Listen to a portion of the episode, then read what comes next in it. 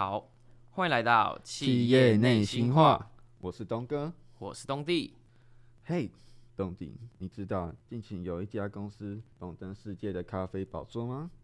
世界的咖啡宝座，嗯，比较有名的咖啡，星巴克哦。嗯，你说对了。那你有听过他是怎么样变成那么厉害的吗？我当然不知道啊。好啦，那我对星巴克也是略懂略懂，今天就来讲给你听。好，东哥，请开始。这要从这三个老师：Jady Baldwin、Wichern、Jeff Jagger、Gordon Booker 开始说。在一九七一年的时候，他们在美国的西雅图发展了咖啡事业。咖啡事业？什么叫做咖啡事业啊？就是咖啡店吗？嗯，不算是，就是卖咖啡豆还有咖啡器材的哦。因为当时人们的生活习惯就是喜欢动手手做咖啡。哦哦，动手，因为以前也没有那么那么多咖啡店嘛，就是咖啡店没有那么普及。现在现在很多路易莎啊什么的这样子。嗯，对，没错。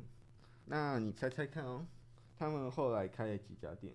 后来，后来是在三年内，哦，三年内哦，三年内那就三家吧。嗯，没有那么少，总共是六间。六间哦，嗯，六间哦。所以你的意思是说，在当时一九七零年代那个时候，六间已经算是很顶尖的规模了吗？还是怎么样？嗯，也不算是啊。当然也有相当规模的公司，不过这已经算是很有实力了。毕竟许多人也很难做到这样的成长模式。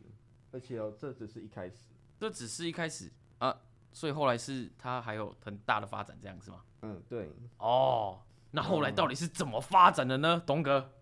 嗯，好，在一九八七年的时候，一个名叫沃华小子的投资买了一个星巴克，真的是买下，没有骗你。嗯，那个人还写了一本书，叫做《Starbucks 咖啡王国传奇》，你应该也可以料想想得到，因为。他已经并购了，所以他前面那三个老师就已经不是里面的角色了。但为什么不是里面角色？就是因为他没有商业的概念，而且通常写书的人还有商业才华的人才会被大家记得。哦啊，不是什么意思啊？你刚刚说并购，然后又说他买下，所以是他是有原本有一个公司把他买下，还是然后并购了，还是说他直接买下星巴克？嗯，对，他直接并购，然后他是用筹资的方式，所以后来到底是怎么发展的呢，东哥？嗯，后来的经历就是重点了啦。在一九八七年的时候，沃华肖兹筹资买下了星巴克，那三个创始人就是那个三个老师啊，从那刻起就变成不是里面的角色了。而且哦，这位领导还写了三本书，其中一本最重要的书是在一九九八年。出版的叫《Starbucks 咖啡王国传奇》，您也应该可以料想得到，那三个创始人之所不再成为当中的角色，有一部分是因为没有商业的概念，而且写书的人和商业才华才会被世人所记得。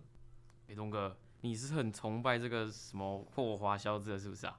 你是很了解他吗？嗯，我大概讲一下霍华肖兹这个人，他的出生是在一九五三年，然后。他是生长在美国，然后他是个犹太人，然后我觉得他是一个很优秀的领导人，因为他让一间公司不断的成长。不过成长的一面也有曲折的经历，针对曲折的经历这个部分，他也有写了一本书，叫做《勇往直前：我如何拯救星巴克》。好，那那那一个是题外话，但是他在厉害的地方有蛮多的，像是当所有的店面。进行设计，然后业绩就开始成长。之后还并购了果汁还有茶品牌的公司。这也是为什么现在除了咖啡以外，还有其他的饮料，是巧克力冰沙，还有抹茶等等的饮品。后来你知道星巴克在金融海啸发生了什么了吗？金融海啸，金融海啸波及全球了吧？星巴克当时应该也逃不到哪里去吧？嗯，对，没错。我举澳洲的例子来说。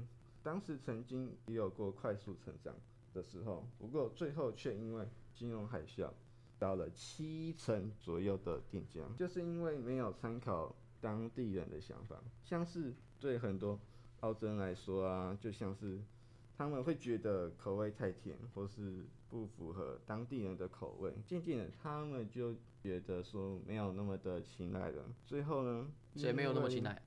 你说谁没有那么青睐？澳洲人。哦哦，你说澳洲人就哦就比较不就慢慢就不喜欢星巴克了这样子。对，哦，因为就是他那了解。但其实最后有个最大因素就是澳洲的所得地。哦，所以所以因为。澳洲人都不喜欢他们了嘛，都不喜欢星巴克了嘛，所以对，他就赚不到钱的，在澳洲就赚不到钱这样子。对，因为他们都没有参考当地人的想法。哦，哎、欸，你讲这个，你讲这个蛮酷的，靠啊！那你还知道什么失败的例子吗？当然有啊，就是在二零一七年七月二十七日的时候啊，他们关闭了三百七十九间的茶品牌。二零一七年也没几年呢。但我在台湾看星巴克，感觉是发展的不错的啊，我的感觉啦。嗯，在二零一七年之后，雀巢与星巴克进行合作了。雀巢，等一下，等一下，雀巢是那个雀巢柠檬茶的那个雀巢吗？哎、欸，你说的没错，就是雀巢与星巴克缔结分销星巴克品牌包装产品，让营收再起来一次了。不过这一次不是去并购别家公司，而是走向策略的合作。应该说，之前的餐饮市场已经逐渐饱和，星巴克又在开启了另一个市场。以我的观点来说，这件事可能已经不是把东西做大，而是走向稳健的路线，也不像过去那样可以以一个较快速的方式成长。不知道你对于这样的经历会怎样去看待？但是从过去的例子来看，可以发现有好几次都是采取一个比较防守的策略，然后反而可以让星巴克在财务上呢可以有较好的利用。他很尝试用一种持盈保泰的思维去换取更多的机会与较好的命运。持盈保泰，持盈保泰是什么意思？嗯，就是你如果。去持有更多的钱，就是你不要一直把钱全部丢进去，你可以保有你哦，就是比如说我赚了一百万，但是我自己先留五十万当 U 币这样子当备用，然后拿五十万再去投资，再投下去这样子。一部分的预备金。好哦，了解了解。就不能重压这样子。OK OK。虽然，不可不可能像过去再有如此大的爆发性成长，但是毕竟他也创造过神话嘛，然后。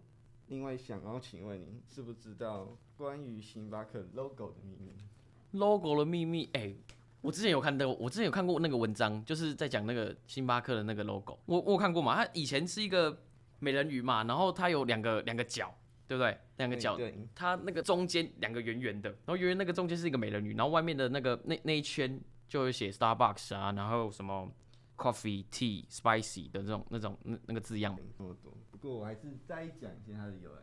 好好，更美人鱼啊，就是来自西雅图港口城市的灵魂，是一幅来自十六世纪，主题为双尾美人鱼的木雕作品。不过它的配色就像是那个市场那样的标志，就不是很显眼，因为当时它的颜色是棕色。那后来啊，logo 就像我之前所说的，从店面设计那一刻起。才被人所吸引，然后也比较能够去凸显它的商标的特色。那我从第二代起，第一代我刚刚有讲过，就是棕色的那个 logo，然后它总共有四代。Starbucks 的 logo 哦，我之前好像有看过他的文章，他一开始第一代的那个 logo 好像是一个圈圈嘛。然后那个圈，它它总共是两个圈圈，就一个一个外一个外圆，然后包着一个里面那个圈圈，里面那个圈圈的图案是一个美人鱼嘛，然后那个美人鱼好像还有还有还有漏点哦，然后还有两个，它是有两个鱼尾巴的，然后外圈就是白色的字嘛，白色的字就写 Starbucks，然后什么 Coffee Tea Spices 的字样嘛，对不对？就是一个中底白字的是吗？哎，对，你说的没错，好厉害吧？超厉害，对，没错，都知道那么多。不过我还是讲一下。它的由来，更美人鱼啊，就是来自于西雅图港口城市的灵魂，是一幅十六世称叫做双尾美人鱼的木雕作品。不过它的配色啊，最一开始的就像是市场那种的标志一样，就不是很显眼。什么叫市场市场的标志什么意思？更美人鱼啊，就是来自于西雅图港口城市的灵魂。是一幅十六世纪主题为双尾美人鱼的木雕作品。不过它的配色啊，就像是市井那样的标志，不是很显眼。后来啊，logo 就像我之前所说的，从店面设计那刻起，才被人所吸引。后来啊，也比较能够凸显它的商标特色。从第二代说起，总共有四代，尤其是简化掉它不必要的花纹。之前有说那个什么漏点那个部分，它也是卡掉。然后，哎、你很厉害，都知道那么多。不过我还是大概讲一下它的由来好了。那个美人鱼啊，就是来自西雅图港口城市的灵魂。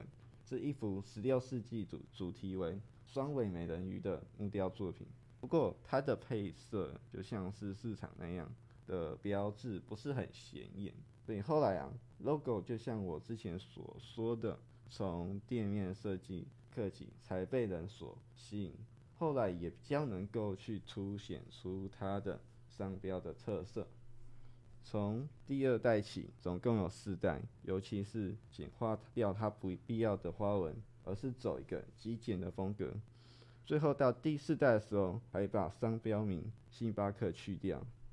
我发现，很少有咖啡做餐饮可以把品牌名去掉，像是伯朗咖啡啊，还有西雅图咖啡等，但是保留它的名字在 logo 的上面。但星巴克拥有了地位，所以就不需要再透过名字去提醒了。而是利用 log 商标的 logo 让人家去留住印象。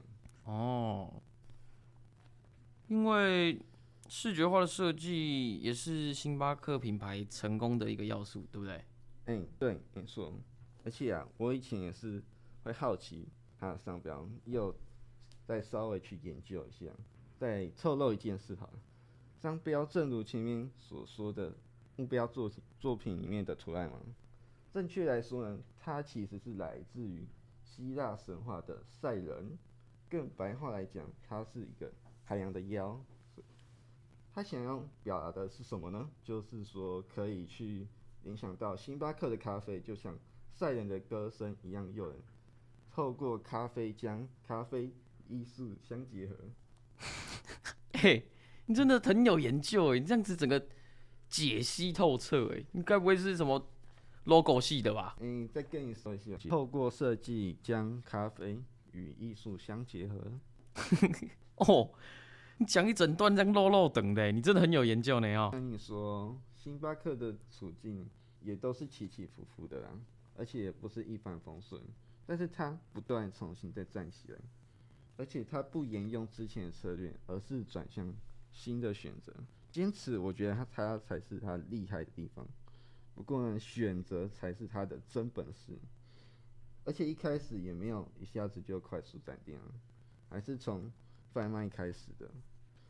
不过他就是站在当代消费者浪潮才如此成功的。先进入者的优势真的很多，大家可以先认识。不过留住客户势必要花费不少的功夫。星巴克的鬼点子真的很多。鬼点子，哎、欸，真的哎，你看他光那个光个 logo 就换了，就总共四次了，就换了四次了，对不对？鬼点子很多哎。对啊，不止这样哦，像它的一些历史建筑，它还可以把它融入在店里面，像是我比较有听过的，像是成都中式建筑嘛，然后京都是用那个榻榻米的，然后花店有那个货柜屋嘛，对，还有还有。就是我觉得店内的设计还有灯光效果也不错，就是因为他这样子有很多很多的想法，所以他才可以维持不少。在的竞争者确实没有很有机遇，但也不能完全说星巴克是很侥幸的生存着。因为如果说问他说咖啡有没有特别好喝，应该是不见得的。消费者当然我觉得是因人而异的，不一定每个人都特别喜欢嘛，对不对？不过呢，就是因为有抓住消费者的心，去透过设计强化品牌价值去做渲染。没有每一家公司都会像星巴克啊，会有很多的机会。但我觉得，就是有时候机会就是要自己去创造。不知道这样刚听完，你觉得这样的经历有没有带来你什么样的启发，还是这些地方？